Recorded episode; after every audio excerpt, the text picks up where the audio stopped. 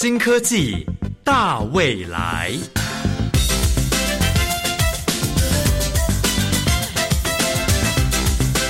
科技的进步让你看得见未来，深入浅出的介绍让你听得懂科技。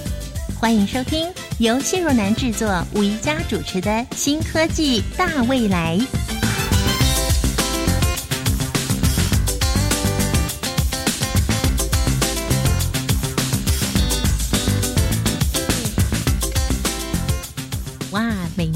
七八月放暑假的期间呢，大家似乎觉得比较轻松一些。不过在这段时间，除了烈日当空之外呢，也经常会有台风的警报发生，而预防灾害就变成了全民的运动了。今年一百零八年四月份，国家灾害防救科技中心推出了民生市警公开资料平台。可以依照不同尺寸的手机、平板以及电脑不同的解析度，来改变网页布局排版，提供行动装置更优的浏览服务。欢迎听众朋友直接进入民生市警公开资料平台来加定各种灾害，像是淹水、土石流、空气品质、低温等等，随时随地只要联网就可以获得第一手的资料了。这其中呢，包含了三百九十九类的巨量灾害监测资讯，号称是具有台湾最完整的资料了。今天的新科技大未来节目，宜家将为各位来介绍国家灾害防救科技中心的灾害情资网以及智慧机器人防灾小金刚。首先，请进入第一个单元，创意嗨一点，哇哦！Hello，各位听众朋友，大家好，欢迎收听创意嗨一点单元。今天要带大家认识灾害防治的创新发明——灾害情资网与防灾小金刚。防灾资讯的了解，不外乎从网络上或是新闻上得知，可是，一般人所理解的防灾知识，却仅仅只是单纯的表象，无法全面了解灾害发生的成因、有什么自救方法以及应变措施。台风。地震、淹水、火灾、土壤异化、水资源减少、全球暖化，这些重要资讯有可能从生活中方便而且容易的获得吗？我们邀请到国家灾害防救科技中心气候变迁组陈永明组长，与我们聊聊近年防灾的状况。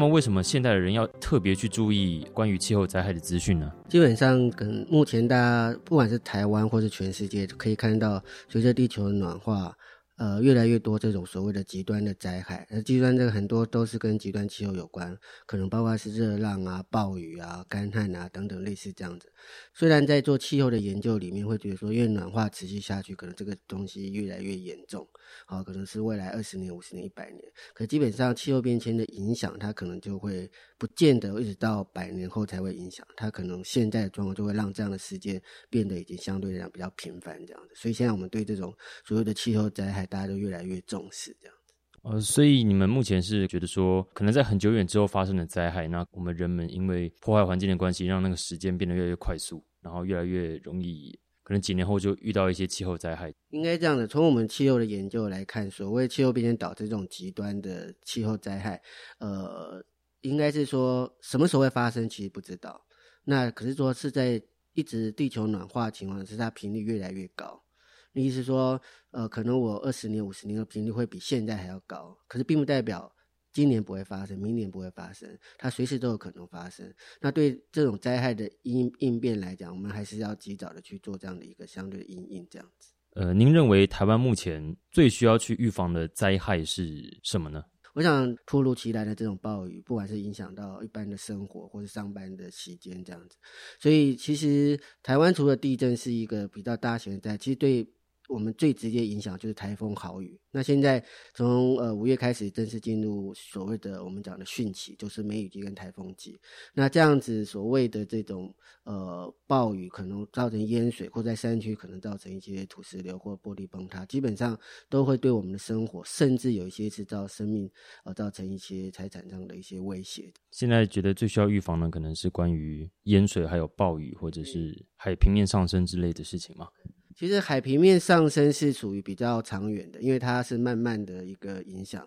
那目前来推估就是说，以气候变迁暖化，那这个百年之内大概。呃，最严重可能会超过一公尺左右的这样的一个海平面上升，所以它的影响是我们一般讲就像温水煮青蛙，它是逐渐逐渐的影响，因为它是慢慢慢慢的上升。可是对一般民众来讲，它直接造成的，比如说像呃台风的强度增强、暴雨强度增，那是最直接的这样部分。那其实另外一种灾害当然就是像干旱。干旱就是缺水，这缺水这种也是慢慢的，它会让你诶，好像这个月开始没有水，下个月没有水，它影响就比较缓慢的。所以基本上这种不同的灾害形态影响程度是不一样。但可是对民众来讲，他最直接感受的还是以所谓的这种呃立即性的影响会为主这样子。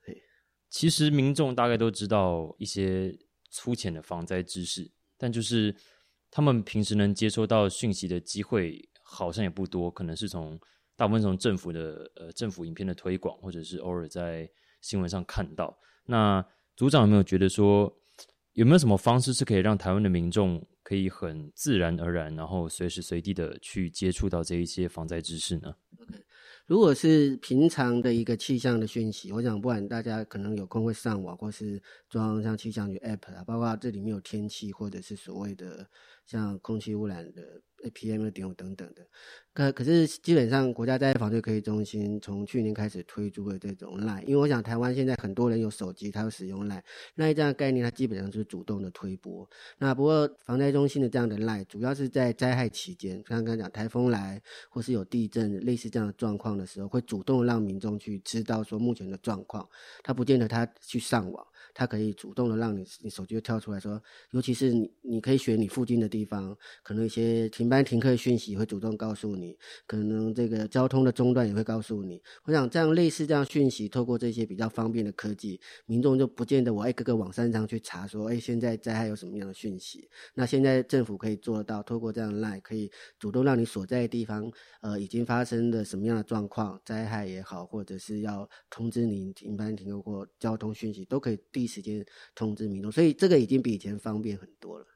好，所以各位听众可以及时去下载一下，去去加入官方的那个灾害防治的 Line，对，可以及时收到一些防灾资讯，这样对自己的安慰也是很好的哦。呃，刚刚陈组长您有说你有听过灾害情资网，您对于这个情资网的发明，它有跟之前那种灾害网站或是知识灾害网站会有什么不一样的地方吗？其实，呃，国家灾害防治科技呃建的这个灾害情之网，刚好今年是莫拉克台风之后十周年。那这个灾情之网，也就是在莫拉克台风之后，有鉴于当时莫拉克台风之后，因为台湾各地的这种灾害的讯息不断的传出，那有比如说道路中断、人员的伤亡，或是甚至还有雨量或什么类似这样讯息，其实各种防灾讯息都散布在各个单位或各个地方。所以那时候莫拉克台风灾后，大家就在想说，有没有可能一个平台，一个比较完整的机制，在同一个平台里面看到看到政府所有的讯息。那所以当时国家灾害防治可以说就设立了这个平台跟网站。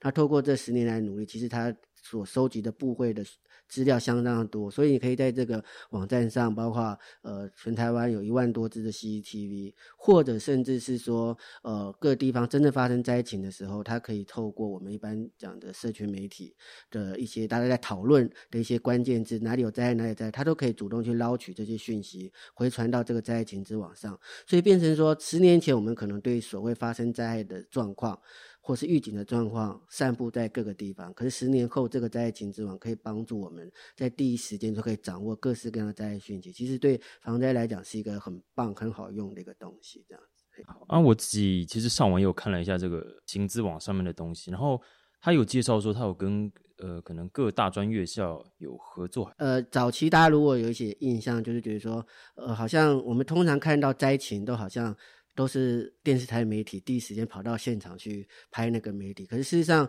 很多时候第一时间我们想要知道说，比如说现在台风来了，比如说像国家灾防在中央灾应变中心，它在整合大家的资料。可是真正地方发生了什么淹水或道路中呢？其实不是那么清楚。这个时候呢，很多的我们叫做的这个学研团队，就是跟国家灾防的合作的一个各个大学，他们在各个县市都有。那他们会透过这样的一个机制，第一时间掌握地方，比如说是高，假设是高雄、屏东或花莲、台东，他们去发生了什么样的灾情，他们把那个照片或讯息把它回传。所以这样的一个情资网其实不是，它只是一个平台，可是它还是需要我们像我们中央的各个部，还有地方，还有地方的大学，大家一起在帮忙收集这资讯，才能够让真正政府要做决策的时候，知道说，哎，到底哪里。这个时候发生那个灾害，说起来这个讯息比媒体还要快，因为当地人真的发生，他们第一时间能够掌握这些讯息。我想这时候大学所扮演的这个讯息传递的角色是非常非常重要。啊，所以这个灾害情资网它其实是一个中央、地方还有各个机关一起合作去努力发展出来的一个网页。哦，那的确就跟我们之前可能想的说，媒体拿到什么资讯播出来的方式就不太一样了。非常谢谢国家灾害防救科技中心的陈永明陈组长接受我们的访问。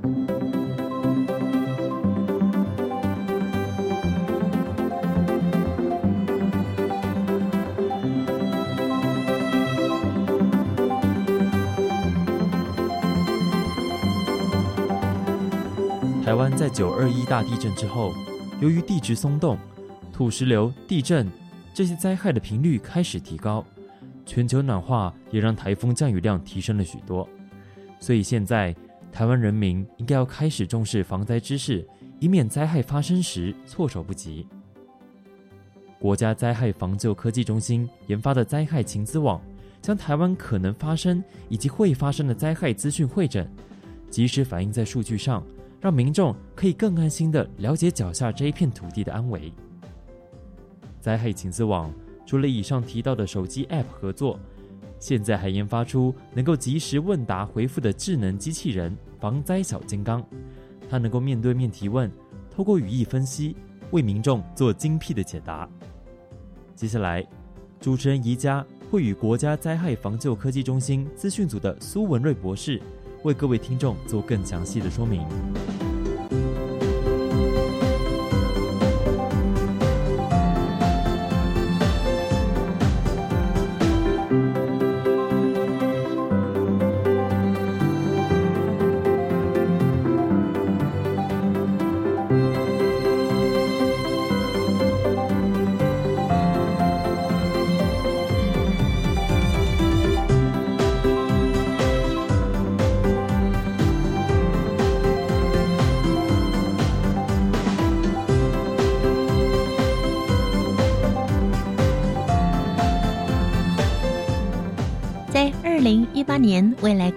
中，国家灾害防救科技中心除了展现灾害情资网之外，还出现了一个造型可爱、吸引人注意的防灾小金刚。它可以回答参观者所询问的防灾资讯问题，而宜家认为这是我们全民都要认识的，所以我们今天邀请到了国家灾害防救科技中心资讯组的专案组长苏文瑞博士来为我们介绍。苏博士你好，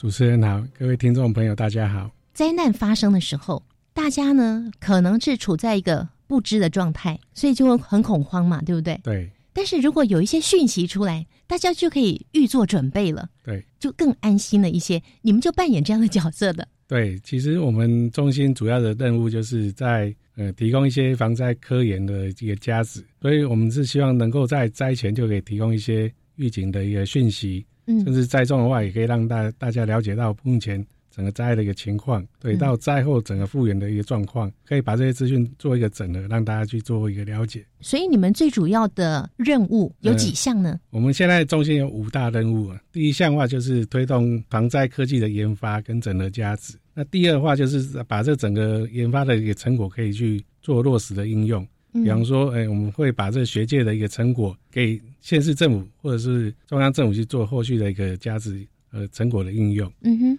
那第三的话，主要就是我们就会去协助一些灾害防救的工作，好像是地震发生的时候，我们会哦在这边提供相关的资讯给指挥官或者防灾人员做参考，他们可以很快的去掌握到一个现场的一个讯息。嗯嗯嗯，那第四项工作的话，主要是在国际合作跟交流。像我们中心也会跟比较先进的国家，他们去做防灾技术的一个交流，也会把国外的技术引进到国内来去做后续的应用。是跟国际做交流。对，嗯那第五项的话，就是协助大专院校或者研究机构去参与防灾科研的一个工作。大专院校相关科系吗？对，就是防灾方面的相关科系。让他们有一个实习的机会。对，像我们中心也会在每年的暑假期间去办一些实习的一个活动啊，让这大专院校可以来参与。嗯嗯嗯，是。那你们有一个灾害情资网，是这也是你们灾防科技中心所开发的。另外还有一个，我们今天也要介绍给大家的，就是智慧机器人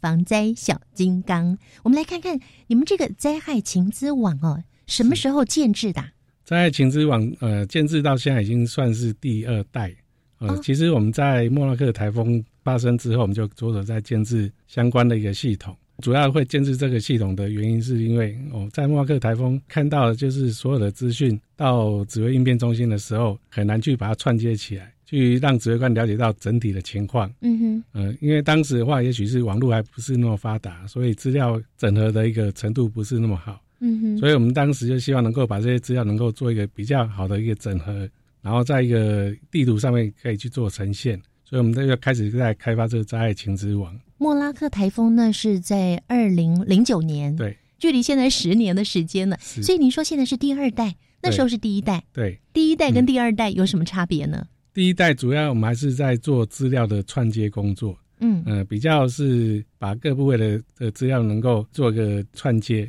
我们当时提供的一个地图的界面，应该算是比较给幕僚人员使用的，它需要更多繁杂的操作，然后去做一些排列组合。给专业人员用的。对对对，嘿嗯，那所以第二代是我们一般平民百姓可以去接触的，对可以看得懂的。对，那嗯第二代我们就尝试着说，呃把这些资讯能够做一些加值哦，就好比说我们进了厨房，第一代的话比较像说在你是一个厨师的一个角色，嗯那第二代的话就是说，诶，你进了餐厅以后，你是在外面的顾客，嗯，我们把这个菜色都已经准备好了，然后那端出来点给你，菜就好。对，就给你使用这样子。嗯，所以我们在情之网设计就是以页签的概念啊，嗯啊那在不同的时间，你可以去点选不同的页签，你可以看到你想要看的当时的一个资讯。哦是就更便民了。是的。那这个灾害情资网包括了哪些内容呢？在情资网目前呃定位主要是在天然灾害的一个情资服务为主，嗯比方说诶台风、地震，哦甚至说冬天的寒害等等，哦那我们都会提供相关的情资，哦给这防灾人员做应用。台风、地震还有寒害，对，特别是针对农作物的部分，给农民也有很大的帮忙。是的，它具备的内容是有这三大项，那么它会提供什么样的服务？它的功能又是什么呢？我们当初设计的理念是透过地图的概念，主要让所有的资讯能够在地图上面很快速的呈现出来，让使用者能够看到地图，也可以大概了解到说它的一个影响的一个程度是怎么样子，嗯哼，然后它的灾害的规模是怎么样子的，嗯可以很很快速的去做一个理解。用图，对，这叫做有图有真相。是的，嗯，今天苏博士为我们介绍的国家灾害防救科技中心所开发的灾害情资网，目前呢已经被中央灾害应变中心所运用了，提供了防救灾情的分析研判资讯，也协助政府进行灾害应变作业。这里面包括了三百九十九类的巨量灾害监测资讯。哎，我好想了解这三百九十九类的巨量灾害监测资讯是指什么呀？嗯，比方说台风期间，我们会去监测天气，哦，比方说雨量或者说水位，嗯，哦，那雨雨量就一样的，水位又一样了，对这样子吗？对，嗯那另外像说，哎、我们也会去接接这个 CCTV，就是即时影像的部分。嗯对，那这些都是一些算是监测资料的种类。嗯哼，对，那不同的灾害有不同的需求，所以我们把这零零总总把它汇整起来，大概就有三百多种的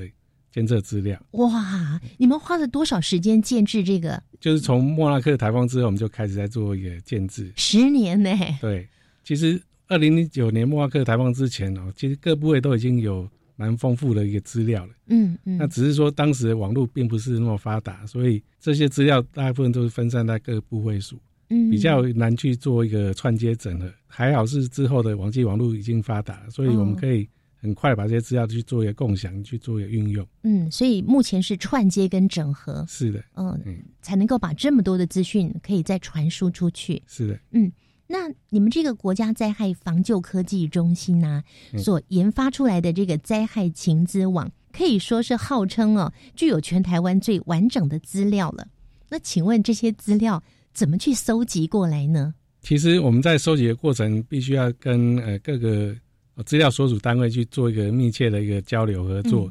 嗯、因为每项的资料在建制的的当时，它也许并不是针对防灾做使用的，所以它的相关的格式的内容，也许并不是符合哦我们在做这个地图概念去做设计。嗯所以过程中，我们必须要跟部位署去做一个沟通，让他们也可以去 follow 这个相关的一个内容啊标准格式。这样子的话，我们串接才有办法去做一个持续永久性的一个借接。刚刚苏博士说，这个研究呢已经超过十年的时间了哦。那您个人参与这个研究多久了？呃，我是从这个系统开始建制的初期就开始参与。嗯那本身我在防灾中心已经呃十五年，哇，时间这么久了，是的，贡献了好多您的专业。那您本身学的是？本身是水利背景，哦，是水利背景，对，也很有直接的关联呢。是的，嘿 嗯，因为所有的灾害跟水利也有很有关系。，对，我们在过去啊，你刚刚有提到啊，是没有网际网络的状态底下，嗯，应该也是有一些防灾的情资啦，哈，，对。也是属于你们提供吗？那时候，那时候还没有比较一个正式的单位做这个工作，因为我们中心主要在二零一四年才成立。好，那在之前的话，也是有应变中心的一个形式。嗯那过去的应变中心，它的重点大部分是在救灾的工作，嗯哼，就是当灾害发生以后，有人通报说哪些那地方有灾情，那再去做后续的救灾工工作。嗯嗯，那到了之后，莫拉克台风之后，就慢慢在做演进了，把救灾的工作转换成是事前的一个疏散撤离这种防灾的工作。嗯嗯，所以我们现在的每次应变，我们会提早的去提供一些预警的资料，嗯哼哦，，让这使用者、防灾人员可以及早了解。比方说山区就要预先的疏散撤离。是，对，那这个就是从以前的一个救灾到现在的一个事前的预防。所以跟过去没有网际网络的这个传统防灾情资来做个比较，其实差别很大哈。是的，因为嗯，没有网际网络，可能大部分都要靠电话的一个传输。哦，那或者说，也有一些纸本的记录，透过纸本的查询。嗯，那另外就是靠人的经验啊，就是说嗯这些人的经验，知道说哪些地方雨下多少的话，可能就是要特别注意。所以靠人的经验跟过去的纸本的记录啊，是的，还有最新的资料是用电话传输，对。跟现在网际网络那个只要一秒钟讯息就过去了，而且是最正确的。对，因为现在的一个技术比较发达，就是以前也电脑没那么好，这些我们就是在这几年渐渐把这些人的经验能够转换成在电脑里面的一些模式啊等等的，嗯哼，所以我们可以做一些比较预先的一个研判，啊嗯哼让这防灾人员可以做事先的也部署预防。对当然，我们今天做这样的介绍呢，也期待是风调雨顺啊、不要发生任何的天灾。不过，一旦发生了任何的灾害啊，有这样的一个情资网的提供，会让大家更安心，也知道我要怎么开始去救灾。是的。对，，以前呢，我想大家会比较熟悉，会听到什么灾害应变中心呐、只要是大的灾难哦，总统啊，嗯对。哦那些重要的官员一定会坐镇其中，是的，对不对？对，那现在其实总统不用去灾害中心了，他只要在他的总统府，是的，对不对？资料就已经传过来了，对，不管他在哪里，立刻都拥有资料。没错，嗯。像说总统在呃去年开始，他们现在就有建立一个状况室，他会透过状况室跟我们应变中心做视讯连线，那嗯哼，所以在那边他就可以及时掌握到相关的一个讯息。可能听众朋友有一个经验哦，就是哎，也许有的时候有地震啊，或是有大的台风的时候，你的手机简讯会收到通知，哎哎。这跟你们有关联吗？我们音乐过后再请苏博士介绍给听众朋友喽。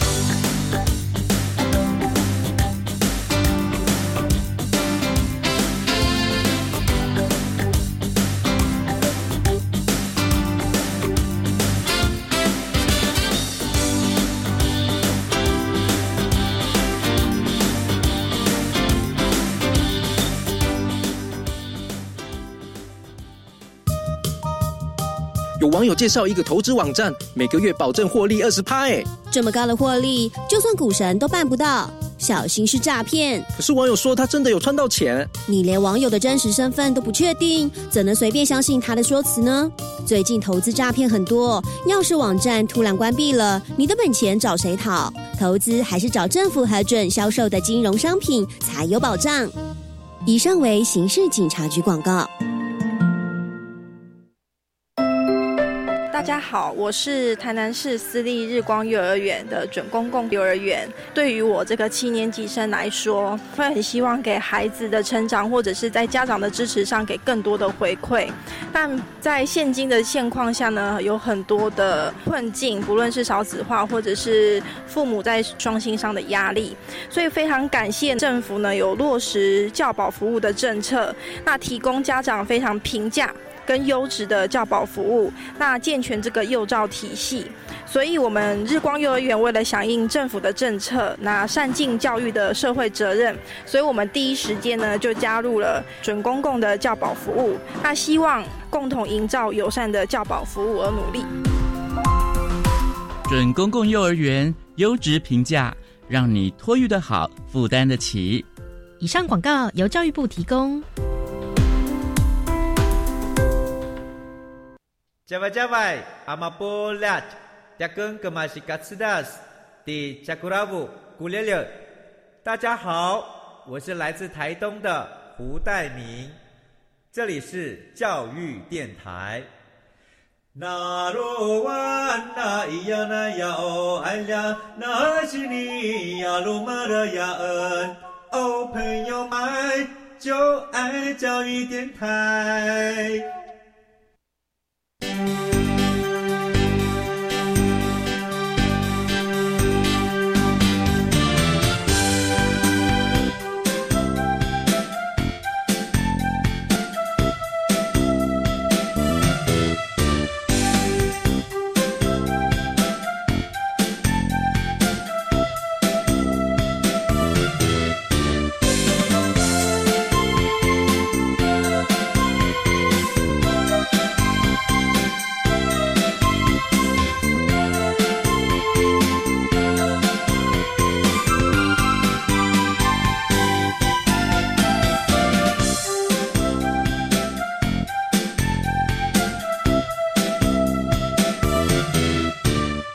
亲爱的朋友，你现在正在收听的是教育广播电台《新科技大未来》节目。我们今天呢，介绍给听众朋友的是国家灾害防救科技中心所开发的灾害情资网以及智慧机器人防灾小金刚的技术与应用。哎，我们还没有介绍到防灾小金刚哦，等一下会为大家介绍，这是一个非常可爱的机器人哦。我们今天邀请到的是国家灾害防救科技中心资讯组的专案组长苏文瑞博士。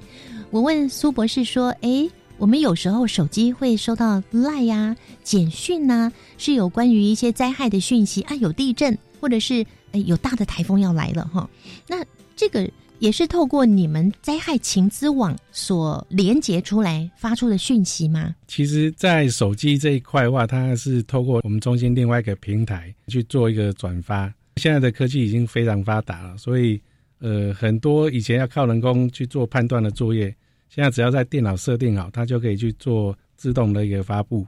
就直接自动发布出去了。对，嗯，所以像说呃，地震发生的时候。呃，那气象局它会收到这个地震的一个讯息，那它经过自动判断，觉得说这个地震已经超过一个警戒值，比方说呃四级以上，嗯，那它就会自动就传送这个讯息到我们中心的一个中继平台，嗯哼，那我们中心的中继平台就会发发布到呃手机业者啊，那所以每在每个地区哦，只要你的地区有超过震度一定以上，就会收到相关的一个讯息。您说的另外一个平台是不是灾害市警公开资料平台？呃，应该是说细胞广播的一个中继站。细胞广播，对，人体细胞的细胞吗？对，这个名称为什么这么特别呢？嗯，它其实是第四代的一个手机的一个基地台，对，它的一个传输的量会更大，有点像说细胞部件一样，它是一个网状的一个部件。哦，所以它就我们把它称作细胞广播。OK OK，我我第一次听到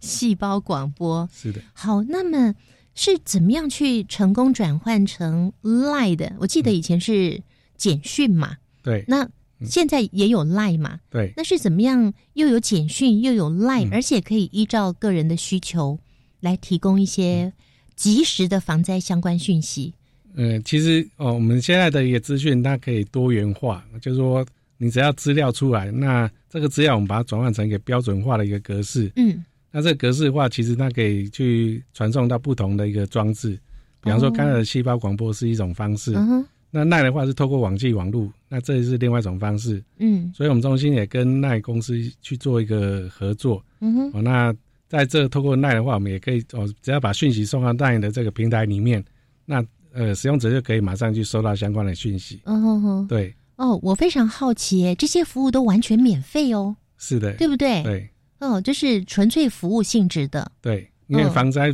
比较属于一个公益的性质，嗯嗯，哦，所以嗯像奈公司的话，他们本身对这一块也蛮支持的。嗯对，OK，好，那我们今天主要介绍的这个灾害情资网啊，我相信听众朋友一定也很好奇，它到底是运用了哪些科技呢？呃，其实灾害情资网最核心的技术就是地理资讯系统，呃，它是透过一个地图的概念了，大家可以想象，就是像 Google Map 一样，嗯啊、你去国外自助旅游啊，那你想知道说饭店的位置在哪里，它离捷运站近不近，嗯，你现在都可以透过 Google Map 输入，你就可以知道说，诶，它的相关位置。对你这么讲，大家就比较清楚，是的，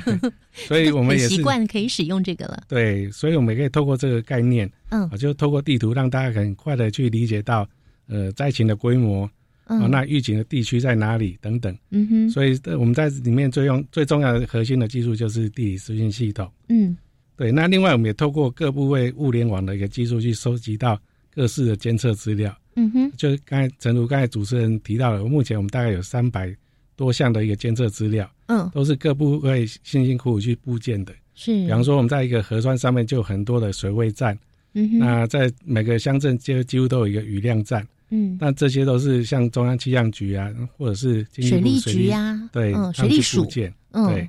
那所有的资料现在都可以透过物联网的概念哦，及时的回传到呃他们的中心，那我们也同步的去借鉴这些资料回来，嗯哼来做一个视觉化的呈现。哦，是，所以物联网不仅仅是民众们平常在买东西方便而已，对它也可以达到救人的功效。对，它是一个呃及时的讯息的一个传输，所以它可以知道说现场到底发生了什么事情。嗯嗯嗯，对所以运用的是地理资讯系统以及物联网对这两项科技。对，那还有其他的吗？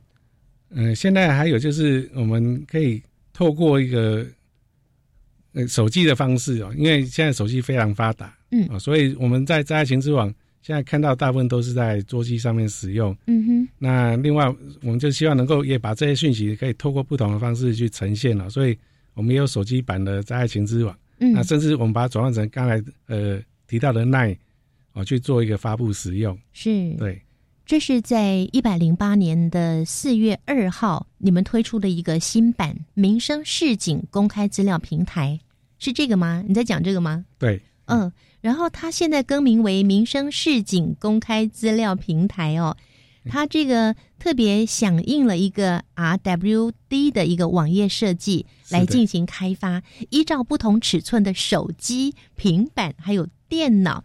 不同解析度，而改变了网页布局的排版，来提供行动装置最佳的浏览体验。对的，嗯，嗯，这是很新的耶。是的，因为毕竟现在大部分的人都是手机是不离手的，对对对对对，所以我们希望能够把这些资讯能够把它简化，那在手机上面也可以去做一个观看。哦，是这样就更便民了。是的，好，那么这个防灾情资啊，目前有二十六个政府机关来借接加持，三十八个学校跟研究中心也来借接了。那有超过八百零三个单位来申请借接。先跟听众朋友解释一下“借接”这两个字是什么意思，然后这么多的机关团体来申请借接，到底可以达到什么样的效果？嗯、我们可以想象，比方说，呃，借接可以想象成是像说高速公路一样，比方说台北到桃园，你必须要透过这个呃高速公路去做一个衔接。嗯，那我们是透过网际网络去做一个衔接，比方说交通部它有提供这个相关的一个道路的一个资讯，那我们把这资料转换以后，再去透过网际网络传输到我们中心来，嗯哼，那我们把这个叫做借接。哦，所以这叫借接。所谓的借接是针对不同的单位哦，那它有资料的一个共享的一个需求，那我们就会透过呃借接的把这两个单位的资料做一个串联。那这么多单位都来借接，那想要达到什么样的目的跟效果呢？嗯，在这个借接的部分，我们主要是提供诶、已经标准化了一格式的一个资料，嗯，比方说诶、以前的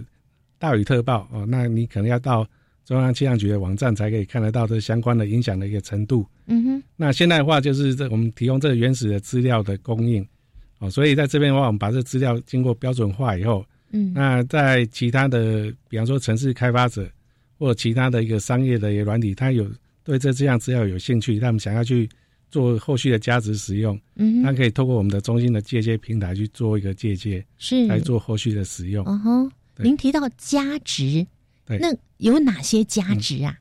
嗯、比方说，呃，在警报发布的时候，我们并不是全台湾都会发布警报，嗯。比方说，诶、呃，在豪大雨的时候，哦，那可能会针对台南啊、高雄去做发布，嗯，那可能台北是没有影响的。嗯哼，对，那这个部分的话，就是在业者借接的话，它借接以后，它可以针对台南、高雄去发布这些警戒，嗯哼，那其他地方就不会去做发布。嗯，它可以嗯让手机有直接去做一个警示这样子，哦，那这就算是一种价值。嗯嗯对嗯是。那目前呢，如何来运用你们所开发出来的这个灾害情资网？我们如何使用？主动去进入到你们的网站，或者是被动的嗯接收到你们的讯息，是这样子吗？嗯，现在在爱情之网提供的是一个呃需要呃听众朋友去主动去连接的一个网站。嗯哼，哎，那进入到这个网站里面，它会提供不同的资讯来给给大家做参考。嗯哼哼，比方说，诶台风天来，你想知道说，呃，台风的动向是怎么样子？那我们在灾害情之网的台风情资里面就会提供相关的台风的动向。那甚至台风接近的时候，它可能影响的乡镇在哪里，我们也会提供相关的一个资讯。嗯哼哼，对，嗯所以现在是民众可以主动的进入到你们的网站，是的，赖跟简讯有什么不一样？那赖跟简讯的话，它算是一个主动式的，就等于说我们在判断到说哪些地方有发布警戒，我会透过赖的方式主动提醒民众去做注意。所以你们现在有这两种服务，对一个就是公开所有的最新的第一手资料，对那我们就可以上网对来到你们的国家灾害防救科技中心的网站，对，直接就可以找到各种所需要的关于灾害的资料。是的，另外一个呢，就是你们会主动发讯息给我们。对。好，那这是我们介绍给大家有关于国家灾害防救科技中心所开发出来的灾害情资网。我们稍待一会儿呢，要为大家介绍的是智慧机器人防灾小金刚。那它又跟这个灾害情资网有什么样的连结呢？稍待一会儿，我们继续请苏博士介绍给大家喽。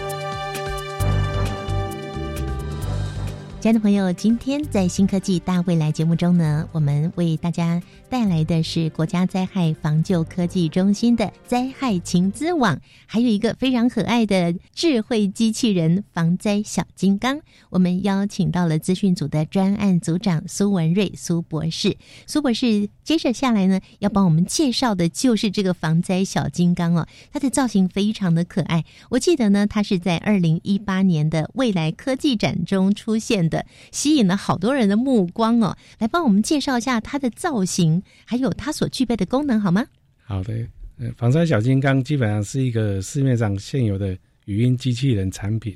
它除了可以说话以外，它也可以做一些可爱的动作，甚至说可以控制这家电的产品。所以当初我们就从这里面去做一个发想，是不是也可以把我们的防灾的一些基本的讯息也可以放在这里面，哦甚至说防灾教育的一些基本内容可以放在里面。嗯哼，所以我们当初就从这里面去做一个机器人的开发，把语音的一个讯息融入在这里面。嗯嗯，所以比方说你问他说：“诶，我家附近有没有什么避难场所？”嗯，那他就会回答你临近的避难场所在哪里。他用说的吗？对，他可以用说的，甚至他荧幕也可以显示显示出来。嗯，啊，这相关的一个避难场所在哪里？哦，好可爱哟！比方说，哎，这个地震有没有那么危险呢？我有需要跑出去吗？对比方说，你可以问他说，当地震发生的时候，你需要做什么动作？啊，那他可以回答你说，你要趴下掩护，哦，类似这样子。那这个防灾小金刚，您刚说它可以听问题，并且它可以说说出答案来。那这是运用的什么样的技术啊？这主要是运用这个语音辨识的技术。那其实啊，最近这几年这方面的技术也越来越成熟。嗯嗯，像我们在说相关的中文的部分，呃，它大概都可以听得蛮完整的啊。那可以去辨识出来你要问什么问题。嗯，所以我们可以从里面去搜寻相关的关键字啊。比方说你问到地震，那可能就是跟地震有关的。嗯，那你问到淹水，可能是跟淹水有关的。那我们就可以透过你的语义里面。相关的一个关键字去回答你的问题，所以你刚讲的是语音辨识，对，就是语音辨识跟里面的语义辨识，嗯，这两种技术。哦，语音辨识跟语义辨识，对，那这也是由您来开发的吗？呃，其实现在以呃市面上也有相关的一个产品可以使用，嗯，所以我们也是用市面上的产品去做后续的加值运用，所以。防灾小金刚，它所提供的，也就是我们刚才节目前半段所介绍的灾害情资网呈现的资料喽。是的，就是我们把在爱情之网，我们在中心收集到这么多的资料，那我们就是尝试着想去把它做一些加值，嗯，再提供给各位去做使用，这样子。提供的资料它到底有多快？比方说这些数据里面有图表、影像，它的传输的速度有多快呢？通常我们在问一个问题啊，那他回答大概是几秒内，他可以去做一个辨识，然后回答，嗯，这样速度还算蛮快的，嗯，对，几秒内他就可以回答了。是的，好，苏博士呢，我们今天介绍的国家灾害防救科技中心所研发出来的灾害情资网，那这个灾害情资网呢，它除了是去接收一些部会的资料之外，然后我们民众呢可以。主动的上网去搜寻一些相关的资讯之外呢，民众还可以参与一些什么吗？呃，其实灾害情资网目前已经接接了很多部会的一个资料，那其实，在某些地方还是有不足的地方哦，所以我们在最近这几年也积极在开发，就是透过一个社群攀爬一个技术啊，像说各位都会上 Facebook 去做一个留言、拍照，你看到灾害发生的情况，你会。拍照下来，然后在 Facebook 上面留言。嗯哼，那我们会透过呃攀爬的技术，把这些资讯哦收集回来到我们的中心，然后再做分析，再提供给防灾人员做后续的参考。哦，哎，我第一次听到这个叫做什么社群的攀爬。对，这个其实是在最近这几年一个比较创新的一个技术。嗯，对，那就像我们在 Google 里面要去搜寻，透过关键字搜寻一样。嗯哼，那我们在这边的话，我们可以把灾害的一些，像说淹水啊，或者说呃，到淹到半个轮胎高，或者是台风这些关键字，嗯，那输入以后，那我们就可以把这些资料去做一个筛选。所以说，可能在某一个时间有几百万笔的资料，那我们经过筛选以后，可能就剩剩下一百笔，那这一百笔就对我们来讲就非常有用。哦，所以我们民众呢也扮演了救灾的角色。是的，我们也可以把我们眼睛所看到的、所拍摄的、所记录的跟灾害有关的，我们只要上网去放在 Facebook 上面，你们都可以抓得到。对，就是我们会透过一个攀爬的技术，把这些资讯去做筛选以后，然后去做呈现。哇，实在太厉害了！那这个攀爬的技术又是什么技术呢？嗯，其实它就是一个比较像说一个关键字的一个筛选。哦，我们可以透过听众在 Facebook 上面的一个留言，那里面有提到像说淹水这两个字，嗯嗯，哦，那我们就会把这个这个筛选出来，然后我们再去判断说这个是跟这次灾害有没有关系。哦，那有关系，我们会把它记录起来，然后去做后续的应用，这样子。OK，我懂了。所以听众朋友千万不要在 Facebook 上面使用“淹水”这两个字当做你的名字，也不要用台风 或是土石流当做你的名字，是的，不然很可能都会被被抓到、被搜寻到。不过，嗯，你这个是不被使用的资料，对对不对？没有参考价值的资料，不要用这种名字啊！哈。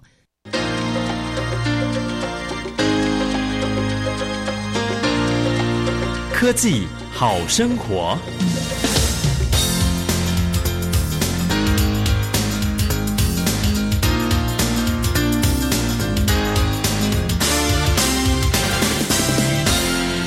那关于我们刚刚才介绍给大家的防灾小金刚，还有上一个阶段介绍的灾害情资网，在科技的研发上有什么样的突破呢？在这个整个防灾小金刚跟灾害情资网科技方面的突破的部分啊，比方说我们现在可以透过这个语音的辨识啊、语义的辨识等等，那甚至说我们有透过物联网的技术，把这些即时的情资快速的一个收集。这是在科技方面的话，呃，可以做到蛮不错的应用。嗯哼，它就像说，呃，千里眼跟顺风耳一样，我们在一个地方就可以知道其他地方到底发生了什么事情。那目前呢，除了是产业界的运用之外，还有其他哪些运用呢？其实我们在思考是说，诶，未来是不是可以再给居家的应用？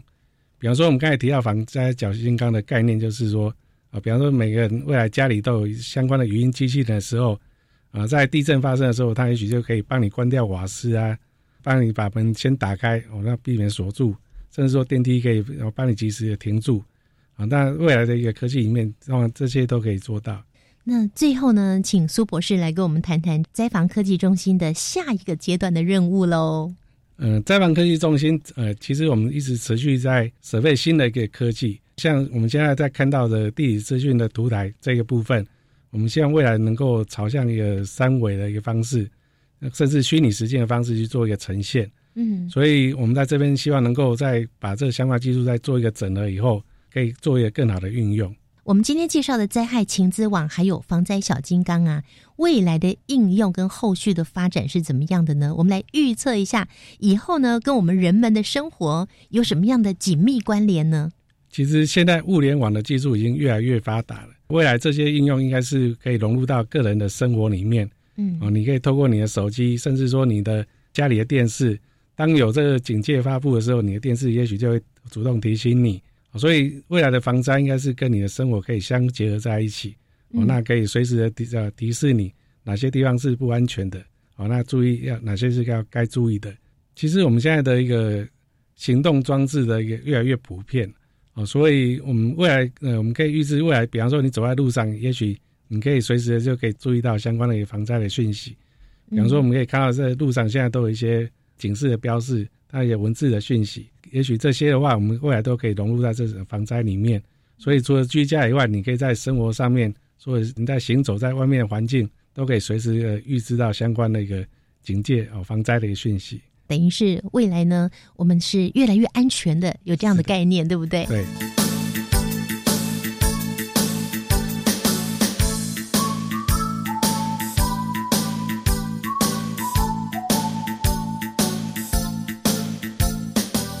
么，在我们整个介绍完之后呢，苏博士，是不是您在做这样深入研究，以及提供了我们民众这么方便、这么及时的这些防灾的一些讯息？你个人有没有很想跟我们说的话呢？其实现在的科技非常发达，就是说，我们也希望呃民众在收到相关的讯息的话，也可以去了解到这个讯息的背后的含义。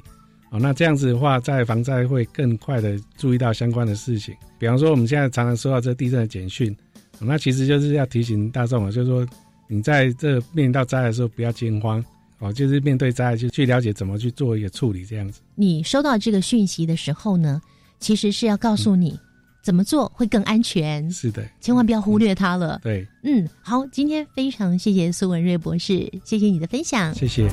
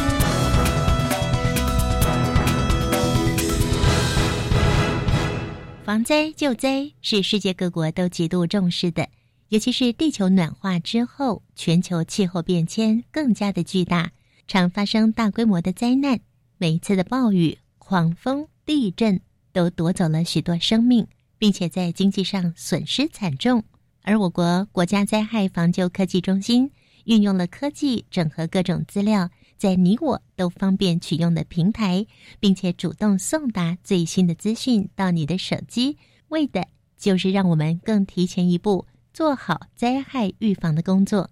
风调雨顺、国泰民安这八个字，虽然是古代的祝福，但普遍适合全球各地。让宜家也用这句话为全球各地祝福：风调雨顺、国泰民安。节目最后呢，我们就来听听。下周即将上场的新科技，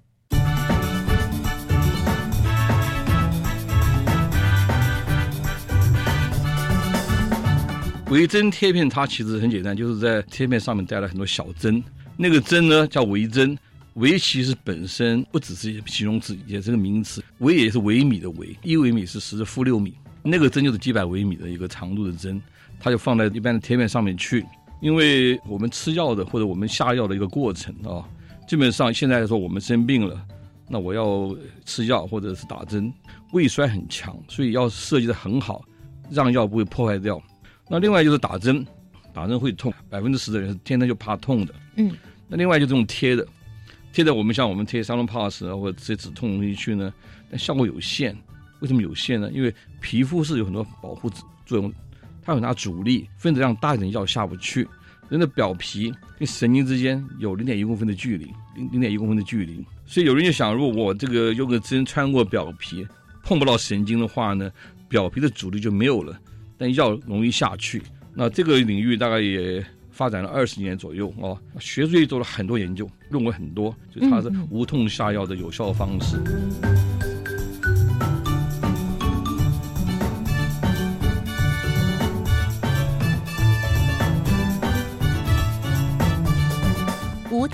药新革命，微针贴片就是我们下个星期要介绍给大家的。下个星期三同一时间，我们邀请到的是国际徒步科技学会副主席刘大脚博士。刘博士呢，他有台湾徒步之父的称号。刘大脚博士的团队正在跟国家卫生研究院共同合作，开发 B 五型疫苗。不久的将来，只要把贴片贴在皮肤上，就可以施打疫苗喽。期待下个星期一起来分享这项技术，我们下周见喽，拜拜。